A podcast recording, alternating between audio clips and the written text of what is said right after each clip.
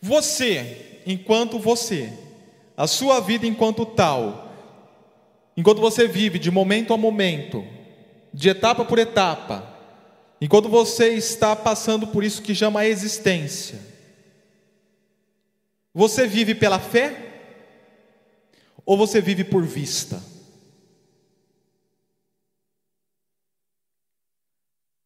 Você vive a sua realidade de vida abstraído pela essência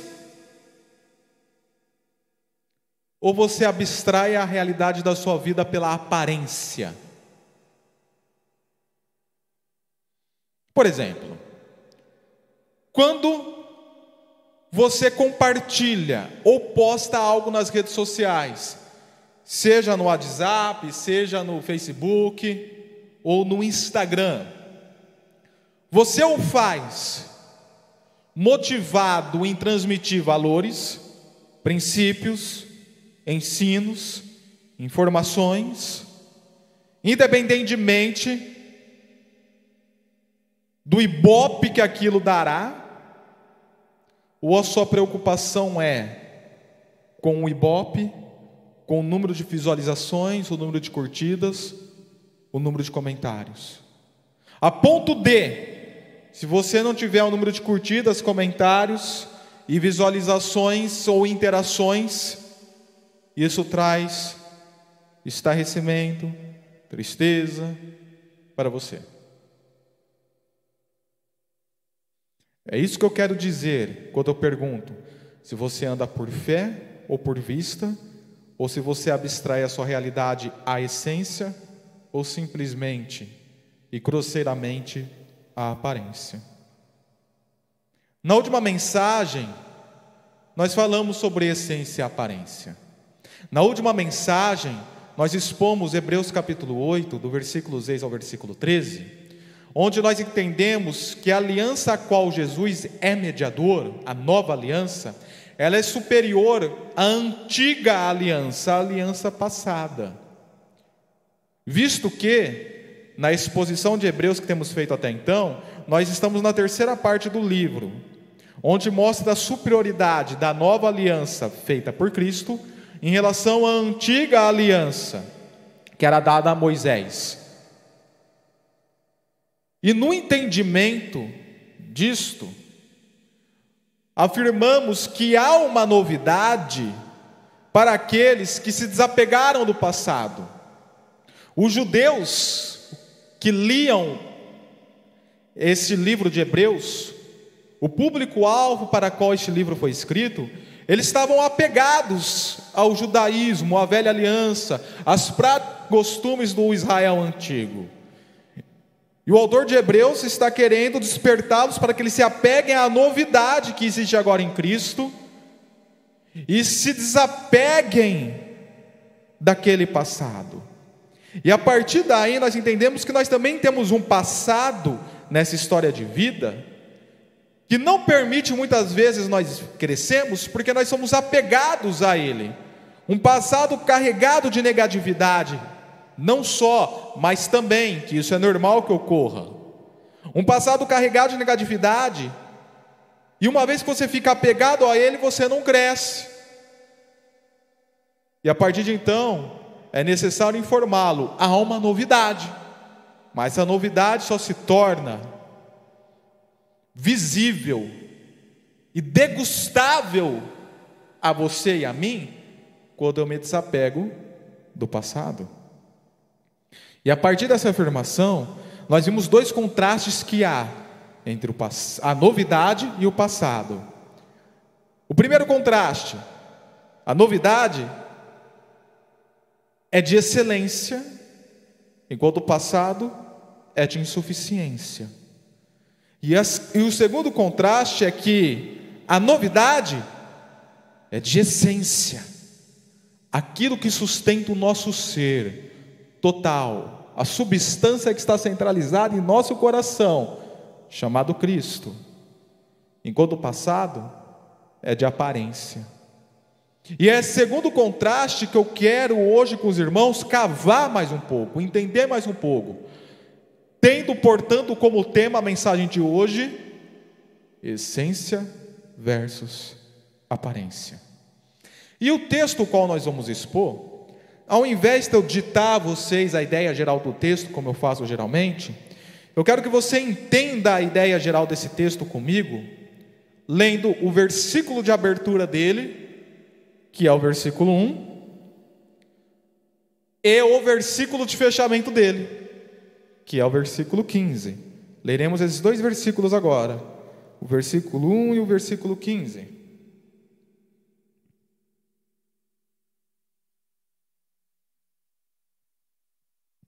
Ora, a primeira aliança, esse termo primeira, ela não tem no original, mas foi colocado na tradução para ser um acréscimo que a fim de compreendermos melhor o texto. Nós chamamos isso de acréscimo de compreensão.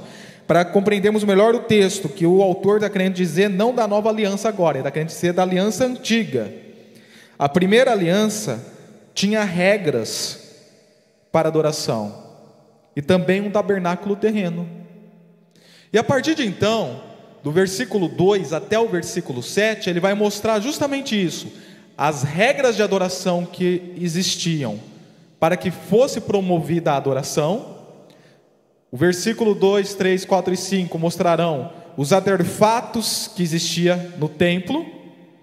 E o versículo 6 e 7, 6 e 7 mostrarão a função do sacerdote e do sumo sacerdote dentro do tabernáculo para exercer a adoração. E em oposição à primeira aliança, com todas as suas regras e preceitos, nós temos o versículo 15. Por essa razão, Cristo é o mediador de uma nova aliança, uma aliança que não está mais apegada a regras de adoração, uma nova aliança que não está mais apegada ao tabernáculo terreno. Do versículo 8 até o versículo 10, o autor de Hebreus mostrará que o que ocorria naquele tabernáculo e naquelas regras nada mais eram do que uma ilustração que apontavam para a nova aliança. E do versículo 11 até o versículo 14, ele mostrará a nova aliança em si, que nós chamamos de aliança da graça. A antiga aliança era a aliança da lei, agora nós estamos na aliança da graça, a qual também pode ser chamada de aliança crística, não crítica, tá bom? Crítico já passa, passa nós, já basta nós que somos muitos críticos. Aliança crística referente a Cristo. É o desenvolvimento do versículo 11 a 14, se culminando aqui no versículo 15. A nova aliança, para os que são chamados, recebam a promessa da herança, ou seja, aqueles que foram predestinados, que foram chamados, justificados, glorificados, os salvos eleitos em Cristo Jesus, eles vão receber a promessa dessa herança eterna. Que promessa? De serem redimidos, serem salvos, serem livres da condenação e da ira de Deus. Visto que ele, ele quem? Jesus Cristo, morreu como resgate pelas transgressões cometidas sob a primeira aliança Note que interessante. Os que viviam sobre a primeira aliança, eles não foram salvos devido ao cumprimento das regras ou das leis. Eles foram salvos pelo Messias que haveria de vir, chamado Jesus Cristo. Então a primeira aliança era tão antiquada, tão inútil, que vivia só de aparências, que ela não conseguiu salvar aqueles que estavam sobre o regime dela. E eles tiveram que ser salvos para o que ela apontava, que era Cristo Jesus. Essa mesma verdade, ela está implícita em Romanos capítulo 3, versículo 24 e 26. Se vocês quiserem anotar esse texto para depois conferirem, ou conferirem agora, assim podem fazer. E também está aqui em próprio Hebreus capítulo 11, versículo 39 e 40, quando fala dos heróis da fé do Antigo Testamento.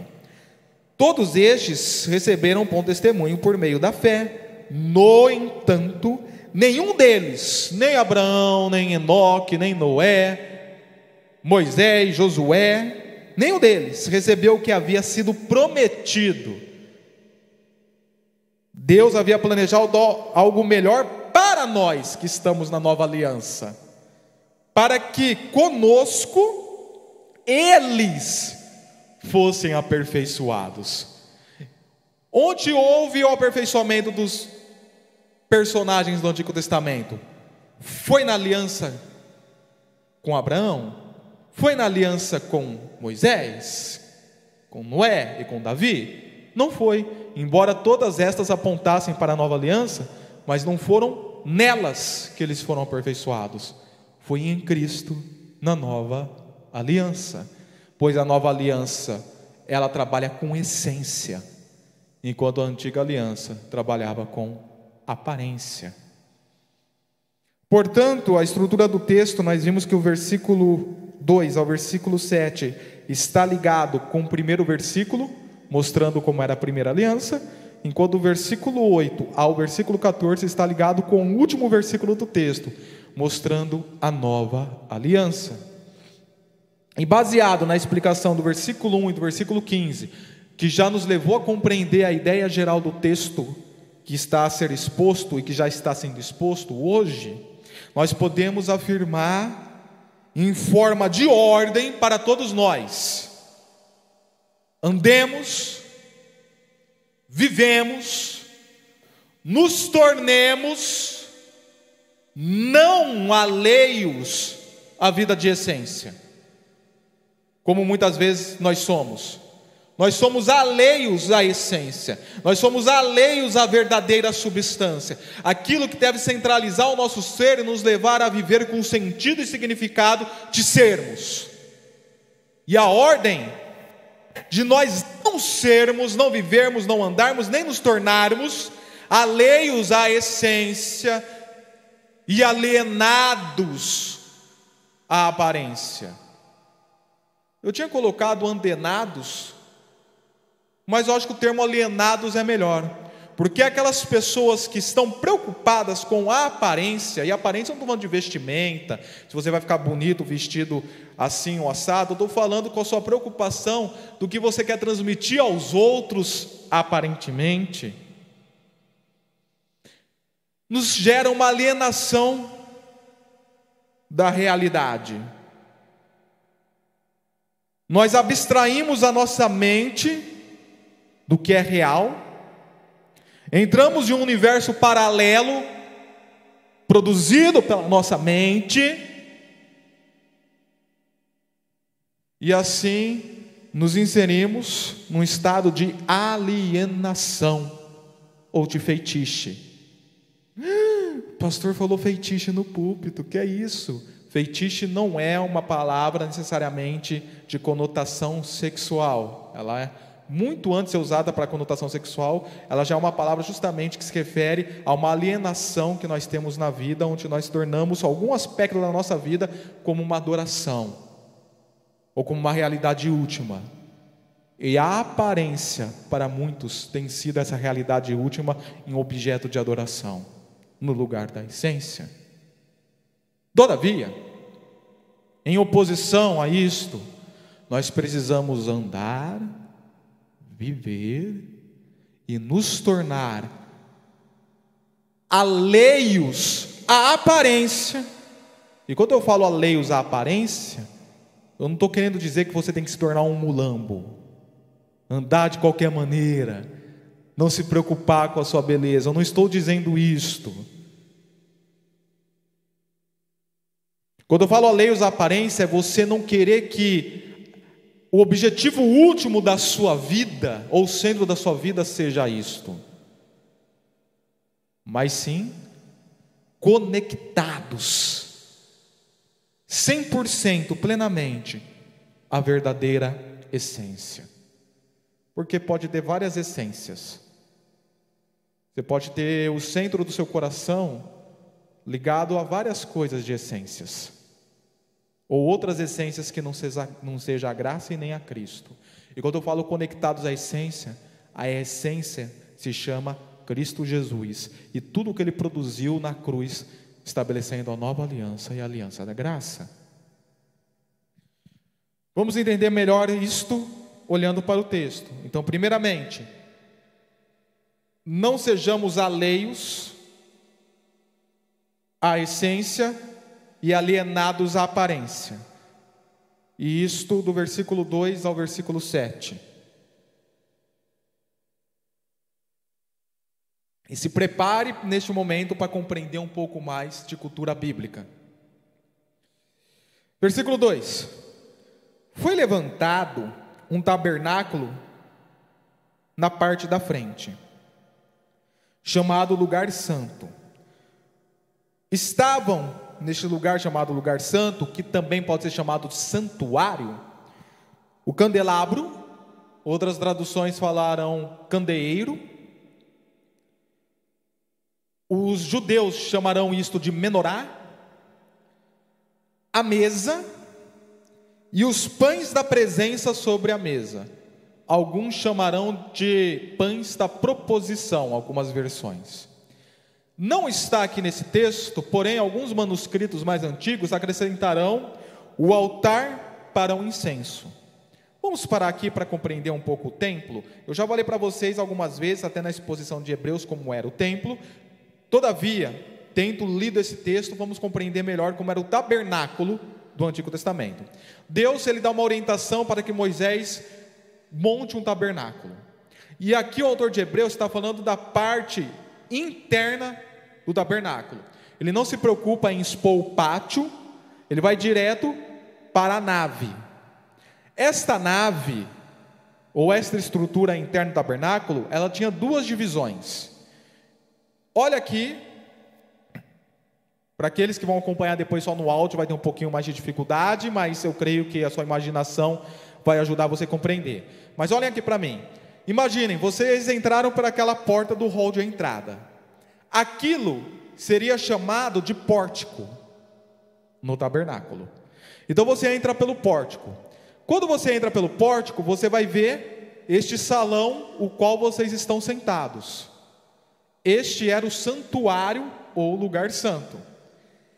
Quando você chegar no final desse desse salão, você está chegando no final do local santo e do santuário.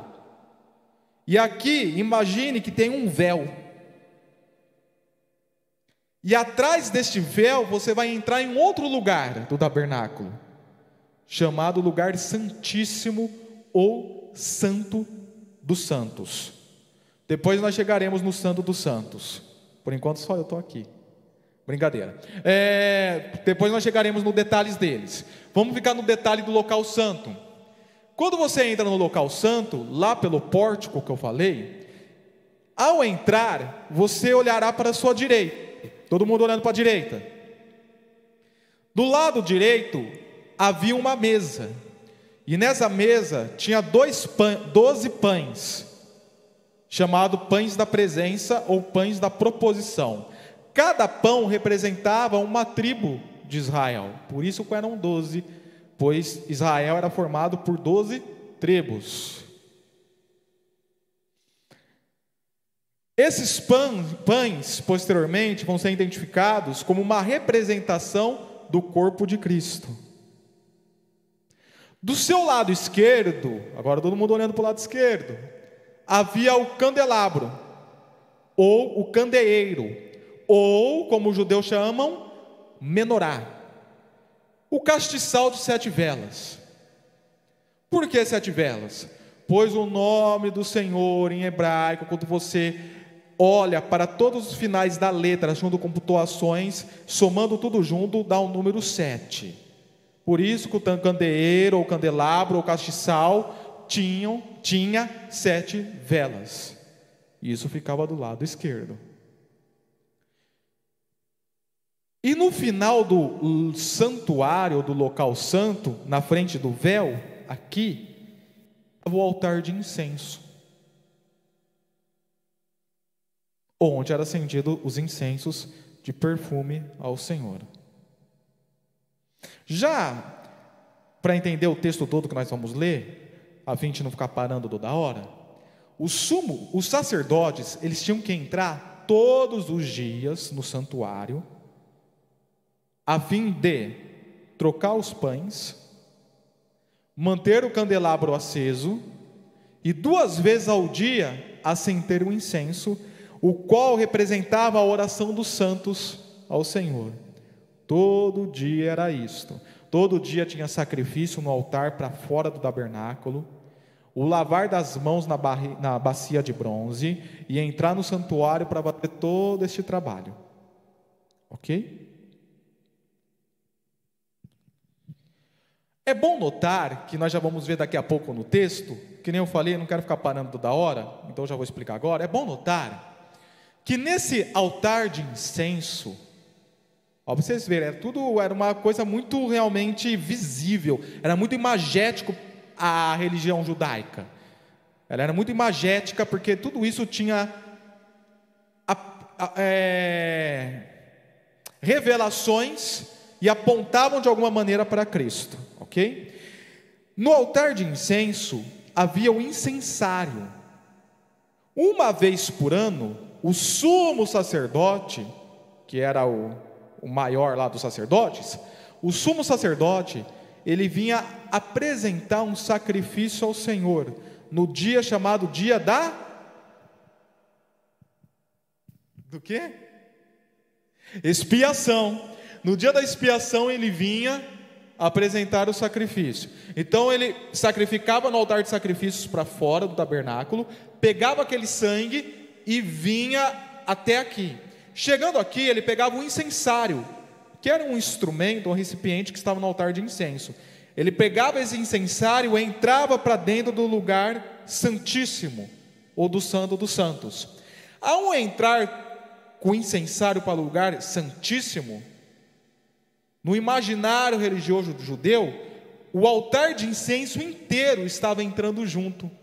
E a fumaça que era produzida por aquele incenso, ele cobria todo o lugar santíssimo, inclusive a arca da aliança. Lembram lá do ministério Toque no Altar? No santo dos santos, sua fumaça me esconde, só teus olhos me veem. Por causa disso, esta fumaça do incensário enchia o lugar santo dos santos. E o próprio altar de incenso era considerado daí entrando no lugar santo dos santos. Era uma vez por ano, a data era no mês Tisri, que hoje se equivale ao setembro e outubro do nosso calendário. Até hoje os judeus têm essa data que eles chamam de Yom Kippur, ou a data da iluminação, o dia da iluminação da luz, que é o dia da expiação, embora eles não promovam mais sacrifício, como promoviam anteriormente. Quando ele estava no lugar santíssimo, aqui tinha um outro objeto, que era a arca da aliança. A arca da aliança que o Senhor também mandou construir, e nessa arca da aliança havia querubins em cima dela, cobrindo uma tampa dourada chamada propiciatório.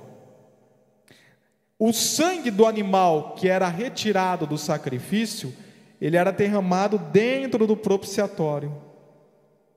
Esse ato chamado propiciação era uma apresentação do sangue do animal ao Senhor, a fim de ceder perdão ou expiação ao pecado do povo de Israel durante aquele ano. Dentro da Arca da Aliança ainda nós tínhamos o pão com mel, chamado maná, que foi derramado para o povo de Israel no deserto, a fim deles comerem quando eles estavam com fome. Havia também a vara de Arão, e também havia os dez mandamentos, como a nova tradução da linguagem de hoje traduz, as placas de pedra que continham os dez mandamentos, porque eram duas placas de pedra. Alguns falam que a primeira placa eram as leis do nosso relacionamento com Deus, as quatro primeiras, e a outra placa eram nossas leis, eram as leis com o nosso relacionamento com o próximo, que são as outras seis. Ok? Essa então era a estrutura e a função de adoração do tabernáculo no Antigo Testamento, que o autor de Hebreus aqui está expondo. Posto isto, vamos terminar de ler o texto? Versículo 3: Por trás do segundo véu, esse véu que eu falei para vocês imaginarem aqui, havia a parte chamada Santo dos Santos, onde se encontrava um altar de ouro para o incenso. Mas, pastor, o pastor acabou de falar que o altar de ouro para incenso ou o altar de ouro para o perfume era no lugar santo. Porém, o autor de Hebreus está acompanhando o texto lá de 1 Reis, capítulo 6, versículo 22, que mostra que o altar de incenso era dentro do Santo dos Santos. Por que isto? Pois bem, o motivo é pelo que eu expliquei a vocês. Lá em Levíticos capítulo 16, versículo 12 e 13, mostra que o sumo sacerdote pegava o incensário, entrava dentro do, do, lugar santo dos santos, trazendo a fumaça junto, e aquilo era uma extensão do altar de incenso. Então é por isso que o autor de Hebreus colocou o altar de incenso dentro do lugar santo dos santos, não porque o altar estava de fato lá dentro, mas por causa dessa extensão do incensário para dentro do lugar santo dos santos uma vez por ano. Tá certo? Versículo 4, nós paramos, né? E também lá se encontrava a arca da aliança, ou a arca do concerto, conforme eu já expliquei para os irmãos. Totalmente revestida de ouro. Nessa arca estava um vaso de ouro contendo maná,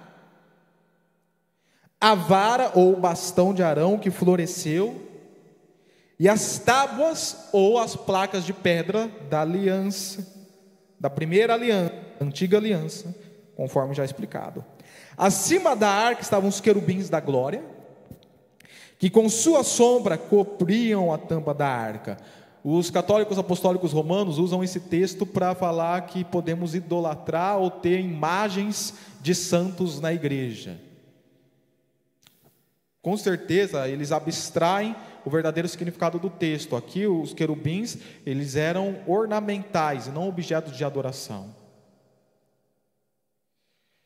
A respeito dessas coisas, não cabe agora falhar, falar detalhadamente. O que o autor de Hebreus quer dizer? Que tudo isto que ele especificou que havia no tabernáculo, tudo isso de alguma maneira apontava para a nova aliança ou apontava para Cristo. Não era a necessidade agora de explicar item por item. Porém, isso acontecia. Até aqui, então, vimos os aterfados do templo. E agora, o versículo 6 e 7, veremos a função dos sacerdotes. Estando tudo assim preparado, os sacerdotes entravam regularmente no lugar santo do tabernáculo para fazer o quê? Conforme eu já expliquei, trocar os pães, deixar a menorá acesa, acender o altar de incenso.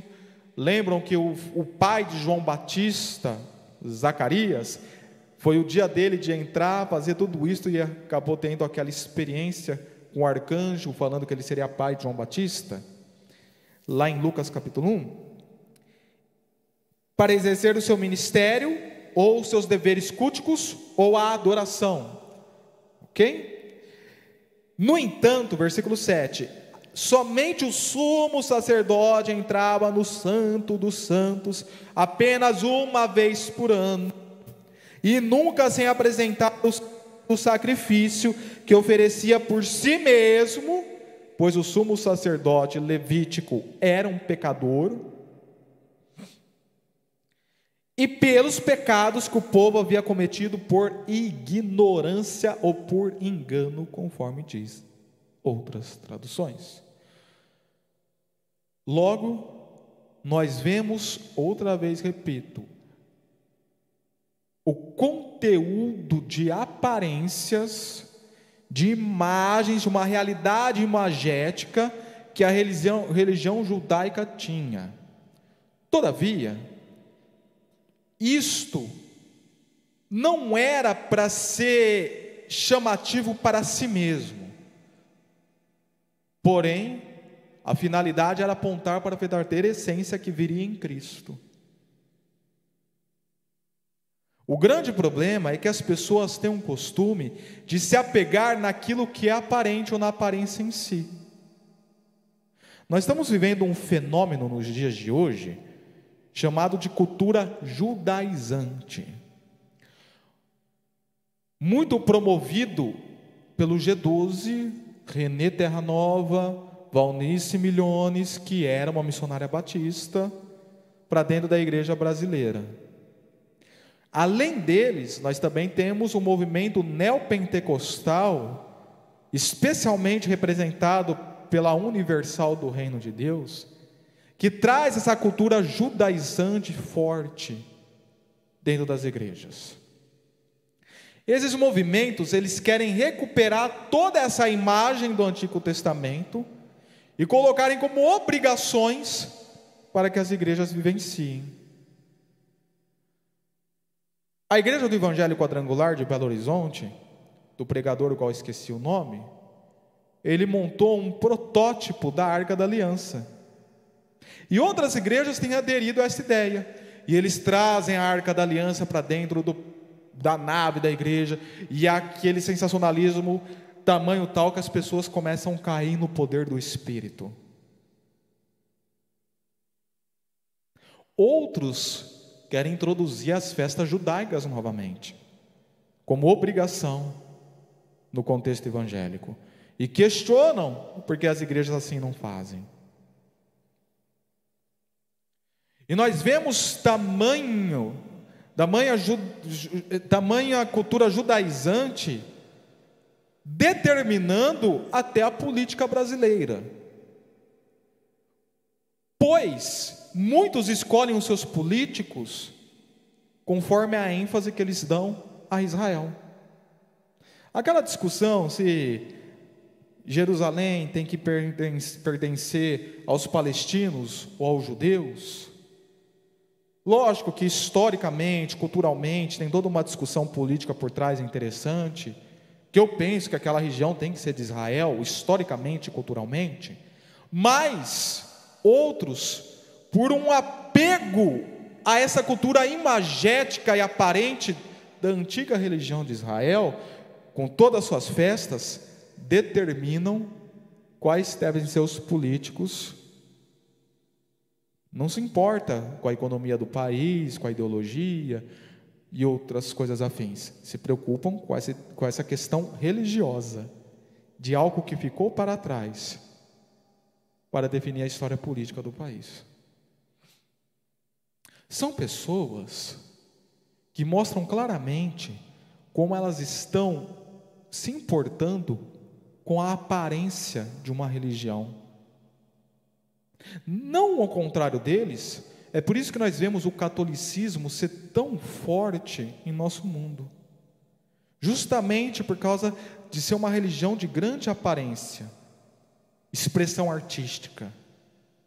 Não só o Vaticano, mas qualquer igreja simples católica que você entra, você vê uma grande expressão artística e um monte de é, móveis e artefatos que chamam a atenção.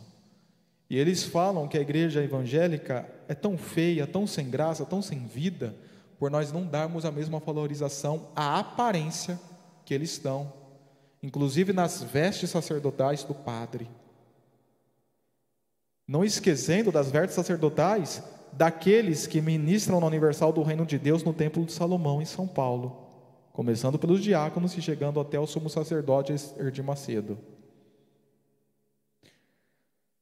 E eu posso suscitar N exemplos de religiões que assim buscam e abstraem as suas realidades para o culto da aparência e fazem isso renunciando à verdadeira essência. Todavia, nós sabemos que religião, ela não se limita a movimentos religiosos. A religião ela está muito além dos movimentos religiosos. A religião está presente na vida de todos, dia após dia, porque nós somos seres religiosos por essência. Você tem motivos, bases religiosos por essência em seu coração que te move de alguma maneira, por mais ateu que seja. E esses motivos religiosos ligados à aparência têm definido a sua vida. A cultura contemporânea, o mundo de hoje, não é diferente. Nós vivemos um tempo de endeusamento ao corpo, ao estético, aos, desculpe pelo termo, mas vamos ser abertos, ao ser gostoso ou ser gostosa. Esse é o importante.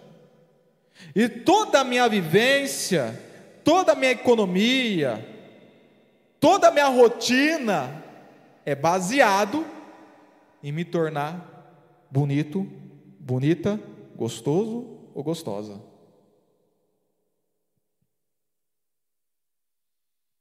É a era fitness. É a era que está iludida com a beleza. Ou usando a beleza como fuga da vida sem sentido. É só você rolar o Instagram na parte da busca, que assim você verá.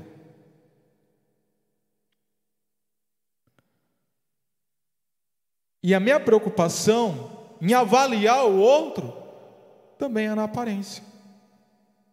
A minha preocupação em avaliar um verdadeiro crente em Cristo Jesus é na aparência dele.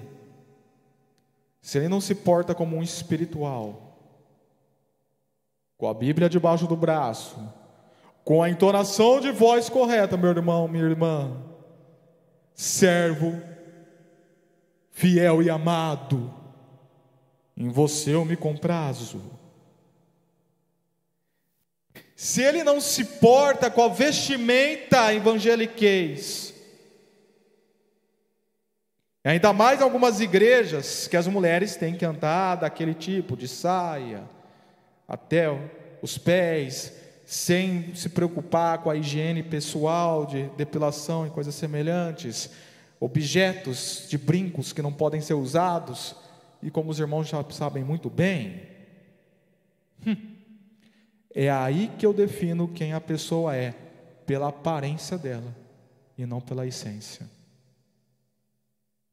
Com isto, nós estamos desfocados. Existe na filosofia de rodoviária uma falácia chamada de argumento do espantalho. O que é o argumento do espantalho?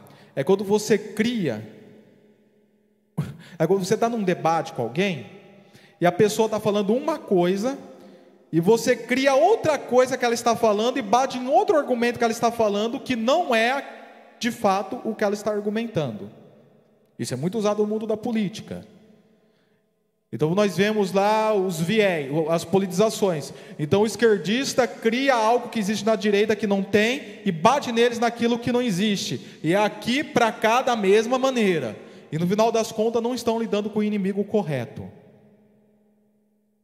Nós criamos esses espantalhos. Nós definimos as pessoas, argumentamos contra elas, as definimos e as julgamos em suas aparências. E o que é necessário ser tratado, que é a essência da pessoa, nós não tratamos, porque estamos preocupados em tratar da aparência delas. E ainda falam, é por questões éticas. A pessoa tem que se portar assim por questões éticas, não é por questões éticas, é pelo seu julgamento de aparência, é diferente. Vamos ver o que de fato é ético e vamos ver o que de fato é julgamento de aparência do outro. E onde está se repousando a sua preocupação de fato? Por isso que eu até introduzi perguntando lá nas redes sociais qual é a sua preocupação de fato. Quando você olha para o outro, como de fato você quer ver o outro, o analisá-lo? Que religião de fato você quer seguir e promover e pregar? Quando você entra numa igreja e você escolhe uma igreja para frequentar, o que de fato você procura lá? Aparências. Louvor bom, pastor com oratório impecável, intelectual, uma igreja que mostrará a minha postura, uma igreja elitista que mostra a minha postura diante da sociedade. Eu me recordo do pastor Isaltino, já falecido, pastor, um dos maiores escritores batistas brasileiros, se eu não me engano é o segundo maior, só ficando atrás do Israel Belo de Azevedo. Ele pastoreava a igreja batista do Cambuí, em Campinas. Uma irmã, uma mulher elitista, começou a frequentar a igreja. E acabando o culto, ela saiu, olhou para o pastor e falou assim: É, gostei do culto de hoje.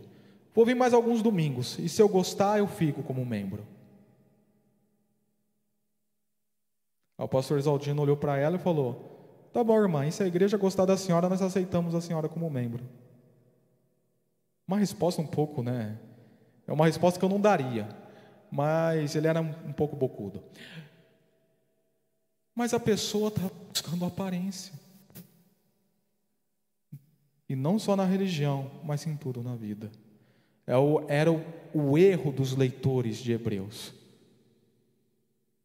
Agora, em oposição à aparência, que não traz sentido para a sua vida, por mais bonito que você fique, por mais é, na é, etiqueta que você ande, postura, por mais que você se envolva com pessoas de postura etiqueta bonita e, e elitismo na sociedade, por mais que você passe todos os filtros necessários para postar suas fotos nas redes sociais, por mais de tudo isto, a sua dieta, a sua rotina para se manter na cultura fitness, na massa que tem controlado a sua mente.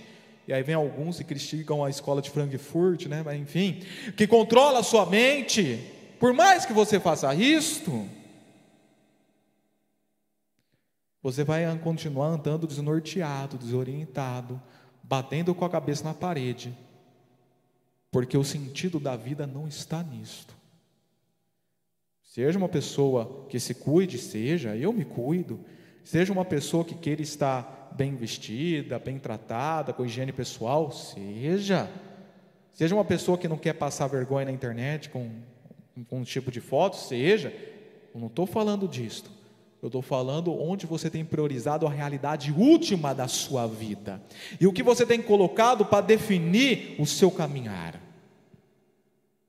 Esta é a preocupação. Em oposição a isto, vivamos a essência no lugar da aparência. O que de fato traz sentido de vida e constrói todo o nosso norte e nos orienta. Versículo 8 adiante.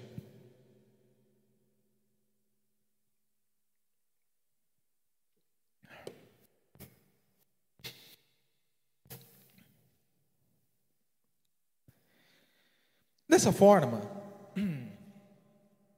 o Espírito Santo estava mostrando que ainda não havia sido manifestado o caminho para o Santo dos Santos. Ou seja, devido a todos esses rituais que ocorriam diariamente, anualmente, lá no Antigo Testamento, ainda de fato não foi mostrado o verdadeiro caminho. Há duas mensagens atrás, nós entendemos que o tabernáculo terreno era um e o tabernáculo celestial, o verdadeiro original, era outro, o qual Cristo adentrou após sua morte e ressurreição. Quando o autor de Hebreus está falando que o caminho para o Santo dos Santos ainda não tinha sido manifestado, ele está falando do Santos dos Santos original, não do terreno. Tudo que ocorria no terreno era para apontar para o original, mas enquanto ainda esse tabernáculo estava em pé, erigido, o verdadeiro não foi mostrado. E uma coisa a se notar: embora nós vimos que os verbos estão no passado, aqui no texto, no original esses verbos estão no presente. Por quê? Porque a preocupação do autor de Hebreus não é que simplesmente com o que tinha ocorrido, mas era o que estava ocorrendo, porque o templo que Herodes tinha construído, baseado no desenho do tabernáculo, ainda estava erguido, não tinha sido destruído. E eles estavam ainda prestando todos esses cultos, esses rituais. E inclusive esses cristãos estavam querendo retornar esse velho hábito. E quando assim eles estavam vivendo, o que é verdadeiro eles não estavam enxergando. E aí continua o autor de Hebreus. Permanecia, ou permanece, melhor dizendo, o primeiro tabernáculo. Versículo 9. Isso é uma ilustração. A palavra ilustração aqui é a mesma palavra de parábola. As palavras de Jesus. Por que Jesus contava a história em parábolas? Melhor dizendo, como ele contava as histórias em parábolas? Ele contava parábolas a fim de ilustrar verdades espirituais para um melhor entendimento dos leitores. E essas parábolas eram contadas conforme o dia após dia das pessoas. Ele pegava o dia após dia das pessoas, e nesse dia após dia delas, ele usava como um ponto de ensino para uma realidade espiritual. Por isso que as parábolas eram geralmente baseadas em agricultura, em pesca, que era o dia após dia do judeu. Para você que gosta de criticar Paulo Freire, viu? Então você vai criticar Jesus. Porque ele usa o dia a dia da pessoa para trazer ensino. A palavra ilustração aqui é a palavra parábola. O que vocês vivem no dia após dia de vocês é tem uma tem um significado espiritual que foi revelado em Cristo Jesus. Não é alegoria que tem significados obscuros, misteriosos que as pessoas captam com a sua imaginação. Não é. É parábola. Significados pontuais, verdades gerais sobre todo esse contexto, apontando para algo real, que é Cristo Jesus. Então, tudo isso era uma ilustração para os nossos dias, da manifestação da aliança da graça, indicando que as ofertas e os sacrifícios oferecidos não podiam dar ao adorador uma, perfei... uma consciência perfeitamente limpa. Tudo que era aparência, tudo que era ritual, não dava ao adorador de fato perdão, sentido, salvação. 10 eram apenas prescrições que tratavam de comida e bebida, pelas quais nós não podemos mais ser julgados, conforme fala Colossenses capítulo 2, e de várias cerimônias de purificação com água. Por exemplo, quando alguém tocava em um morto, ele era purificado com água e no meio da água se misturava as cinzas dos animais que tinham sido queimados. Jogava sobre aquela pessoa para que se tornasse cerimonialmente agora pura ela não era moralmente impura, era cerimonialmente impura. E era purificada através da mistura das cinzas do animais morto com a água, se ela tivesse contado com o morto. Enfim, ordenanças carnais, que é conforme está no original aqui, essas ordenanças exteriores foram impostas até o tempo da nova aliança ou do conserto como fala algumas versões. Chegando à nova aliança, portanto, o que se entende aqui? Tudo isso acabou. Tudo isso apontou para a nova aliança e agora acaba com a nova aliança. Versículo 12, 11. Quando Cristo veio como sumo sacerdote dos benefícios agora presentes,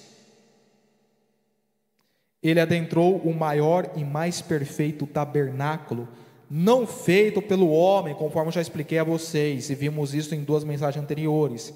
Isto é, não pertencente a esta criação. E note bem que interessante esse texto: os benefícios conquistados por Cristo na cruz, eles não são futuros, eles são para hoje. Capítulo 12, comigo, versículo 22 a 24. Porque esses benefícios são presentes. Mas vocês chegaram ao Monte Sião. Veja bem, não é futuro. Não é vocês chegarão ao Monte Sião, vocês já chegaram. Uma vez que vocês creram em Cristo, uma vez que vocês se tornaram participantes da aliança da graça, uma vez que o cabeça federal de vocês é Jesus Cristo, que os introduziu à aliança da graça, vocês agora já, partem, já participam, já chegaram ao Monte Sião a Jerusalém celestial, não a Jerusalém terrena, de Gálatas 4, a celestial, não a de Agar, a de Sara, a cidade do Deus vivo, chegaram junto com os milhares de anjos em alegre reunião, querido, querida, nós já vivemos o sobrenatural de Deus.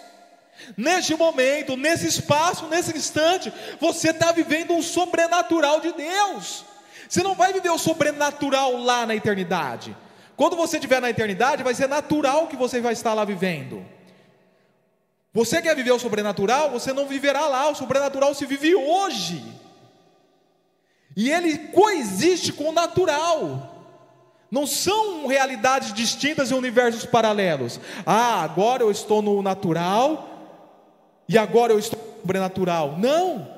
Pelo fato de você estar em Cristo, você já está participando desse sobrenatural. Ao mesmo tempo que nós estamos aqui, naturalmente se vendo e cultuando, existe uma realidade sobrenatural, invisível, que ocorre no mesmo tempo e no mesmo espaço o qual nós precisamos compreender, desfrutar, se envolver, se apaixonar, sermos edificados. O grande problema é que nós estamos tão apegados ao natural, esse mundo do século 21, materialista, capitalista, nos deixa tão fissurados pelo material, pela riqueza, pelas experiências vazias, que nós não conseguimos desfrutar o sobrenatural que está ocorrendo simultaneamente. Você já vive benefícios presentes na salvação, então aproveite, deguste, se envolva, cresça. Pare para pensar um momento. A transfiguração, o monte da transfiguração, foi num momento real num tempo real, num espaço real, não foi uma abstração a um universo paralelo. Foi naquele momento, naquele monte, naquele tempo, que Elias e Moisés apareceram a Jesus e Pedro, Tiago e João presenciaram. Quando Jesus aparece aos discípulos na estrada de Emaús ou a Paulo na estrada de Damasco, não levou eles a um lugar surreal. Foi no momento, tempo e num espaço específico do nosso, do nosso existir. O sobrenatural e o natural coexistem simultaneamente e você está inserido neles. Não um fio de navalha, né, um fio da navalha. Aqui é o natural e é o sobrenatural. Não. Está tudo junto. Ou quando Elias foi enfrentar aqueles guerreiros e aquele que estava com ele preocupado Elias pede para que o Senhor abra, para que ele veja a realidade espiritual. E a partir de então, vê milhares de anjos junto com ele. Neste momento, nós já estamos vivendo o sobrenatural. Mas por que não conseguimos desfrutar da essência disto? Por causa dessa maldita aparência natural que nós estamos preocupados em estar vivendo dia após dia. Estou tão preocupado com o meu serviço, estou tão preocupado com a minha escola, estou tão preocupado com o meu trabalho, que eu não desfruto o sobrenatural no meu trabalho, não desfruto o sobrenatural na minha escola, não desfruto o sobrenatural lá no meu esporte, que também é lugar que está existindo, mas eu não estou desfrutando. Enfim, a igreja dos primogênitos, cujos nomes estão escritos nos céus, vocês chegaram a Deus, juiz de todos os homens, ao Espírito dos justos aperfeiçoados, a Jesus mediador de uma nova aliança, é o sangue aspergido que fala melhor que o sangue de Abel. Voltando ao texto que nós estávamos, versículo 12. Não por meio de sangue ou de bodes e novilhos, mas pelo seu próprio sangue, ele entrou no Santo dos Santos de uma vez por todas. Não é necessário mais sacrifícios diários anuais. Acabou isto. Singularmente, o Estado está completo, é o sentido dessa expressão, e obteve eterna redenção. Ora, se o sangue de bodes e douros, conforme eu já expliquei, de uma novilha espalhada que estão cerimonialmente impuros, os santificam, de forma que se tornam exteriormente puros, quanto mais, muito mais do que mera aparências, o sangue de Cristo, que pelo Espírito Eterno, o Espírito Santo é a melhor tradução, conforme mostram alguns manuscritos, se ofereceu de forma imaculada a Deus, purificará a nossa consciência. Não vai nos purificar exteriormente, não vai nos purificar só na aparência, ele vai purificar o centro religioso da nossa vida, a nossa consciência. Capítulo 8 fala de coração e mente. Capítulo 9 fala de consciência. Essas palavras, neste contexto, são sinônimos. É tudo que estrutura a sua vida. A sua vida não é estruturada pelo seu emocional e sentimental, a sua vida não é estruturada pelo seu intelecto, a sua vida não é estruturada pelo seu biológico que você quer mostrar, não. A sua vida é estruturada por uma consciência, por um coração, por uma mente. Tudo isso que você tem são aspectos da vida. E se você quer se mostrar intelectualmente, ó, o quão inteligente eu sou, emocionalmente, ó, como eu sou um cara controlado e temperado, emocionalmente inabalado. Ou se você quer se mostrar biologicamente, ó, como eu sou bonito, como eu sou gostoso, como eu sou maioral, você está reduzindo a, suas, a sua vida para aspectos dela e vivendo mera aparência.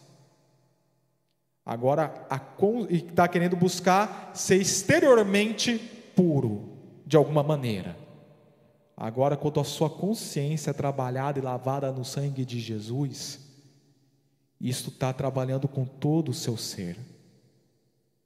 E quando a sua consciência é purificada em Cristo, essa purificação, esse tratar, essa salvação, trará implicações ao seu físico, trará implicações, isso mesmo, trará implicações ao seu físico, trará implicações às suas emoções e sentimentos, trará as implicações ao seu intelectual, trará implicações a todos os aspectos da sua vida. Então você não precisa reduzir a sua vida a algum desses aspectos. Você precisa tratar da sua essência aos pés de Cristo, que do resto ele tratará. Ele fará ele ministrará.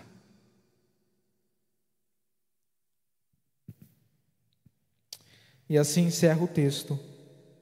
Quanto mais o sangue de Cristo purificará a nossa consciência de atos que levam à morte, ou de pecados ou de culpas, para que sirvamos o Deus vivo, ou seja, para de viver atos que levem à morte, seja da religião judaica ou seja do seu dia a dia mas busque uma consciência purificada em Cristo Jesus, e você desfrutará a verdadeira essência de ser.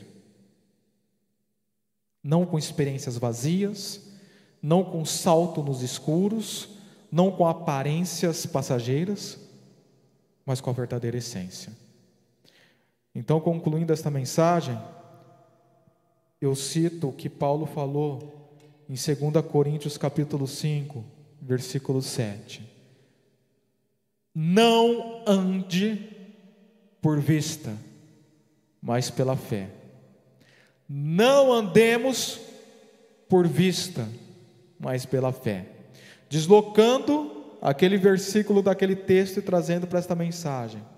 Querido, não ande por aparência, não ande por vista, mas ande pela essência, ande pela fé. Francis Schaeffer, certa vez, diz assim: É aí que se encontra a verdadeira adoração, não em rituais coloridos, velas ou símbolos no altar, não em experiências vazias do dia após dia, mas na comunhão com Deus que está aí, neste momento, neste espaço. Comunhão para a eternidade. E comunhão agora, o sobrenatural hoje, com o Deus infinito pessoal, com o Abba, o Abba Pai. Papai, Paizinho.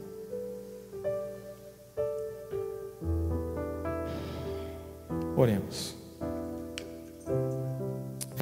Senhor, essa exposição de semana retrasada e de hoje,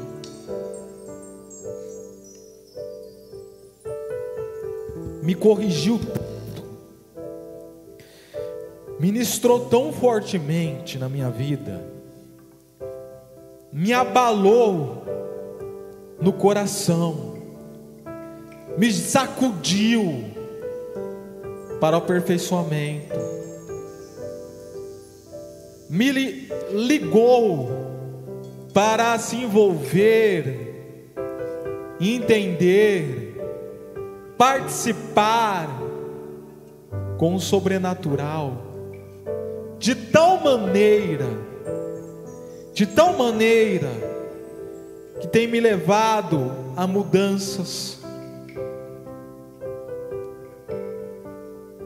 O que o Senhor tem ministrado em meu coração este ano, sobre essa questão da essência, do fundamento último de ser, do que realmente eu quero para todos os aspectos da minha vida em Cristo Jesus, tem reafirmado tudo aquilo até então, o que eu aprendi, mas muito mais do que uma reafirmação, tem sido uma participação e uma paixão tão gostosa, que me tem trazido tanta paz, tanta tranquilidade, tanta gratidão. Oh Senhor, que eu não titubei, mas que eu permaneça nisto que eu tenho sido ministrado, tenho pregado como representante do Senhor à sua igreja e eu lhe clamo, que tamanha verdade espiritual, que tamanha graça, seja embutida, ministrada e imputada sobre todos que têm acompanhado esta mensagem, trazendo participação ao sobrenatural, vivência na essência, sentido de ser, conectados a verdadeiras realidades e não alienados com coisas passageiras, com aspectos da vida ou com aparências. Que possamos, nesta doutrina, na teologia da aliança, na doutrina da graça,